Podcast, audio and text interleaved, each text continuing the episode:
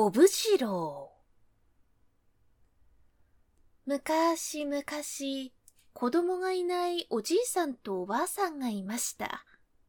二人は毎日、小さくても構いませんから、子供を授けてください。と、観音様にお参りをしました。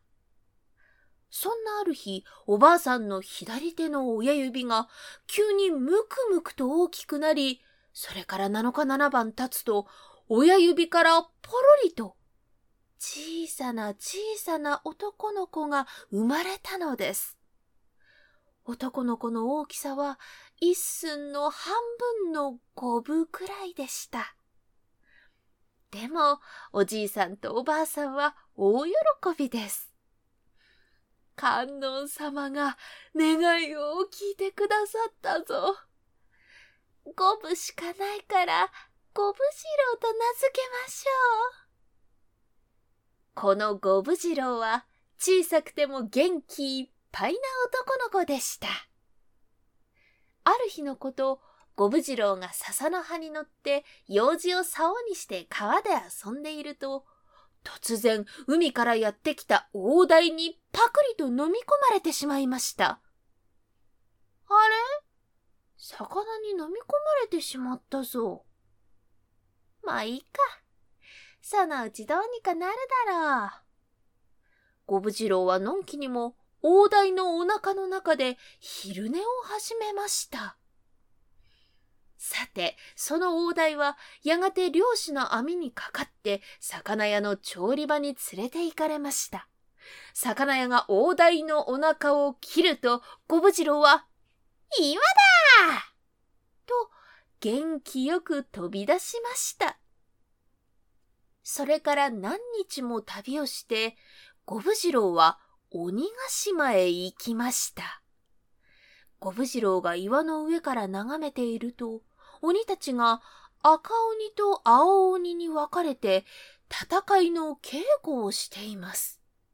五分次郎は面白がって、赤かった今度は青かったと、生やし立てました。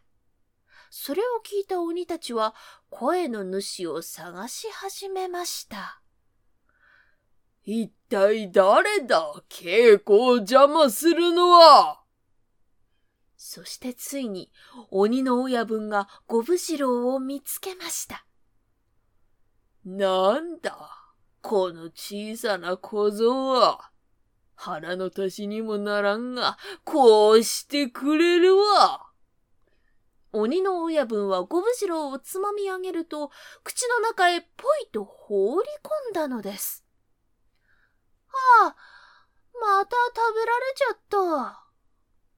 鬼のお腹に入った五分次郎は鬼の体の中を駆け回ると、用事の刀で胃袋をちょん、おへそをちょん、喉をちょんとつつき回ります。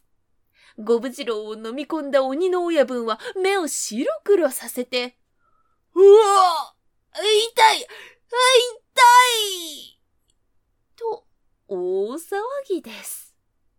すると鬼の子分たちは親分のお腹の中に向かって叫びました。おい宝物をやるから親分の体から出てこいすると小武次郎は、本当だな嘘をついたら、またここへ戻るからな。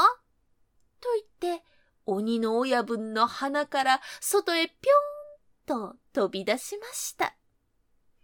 さあ、約束通り宝物をもらうぞ。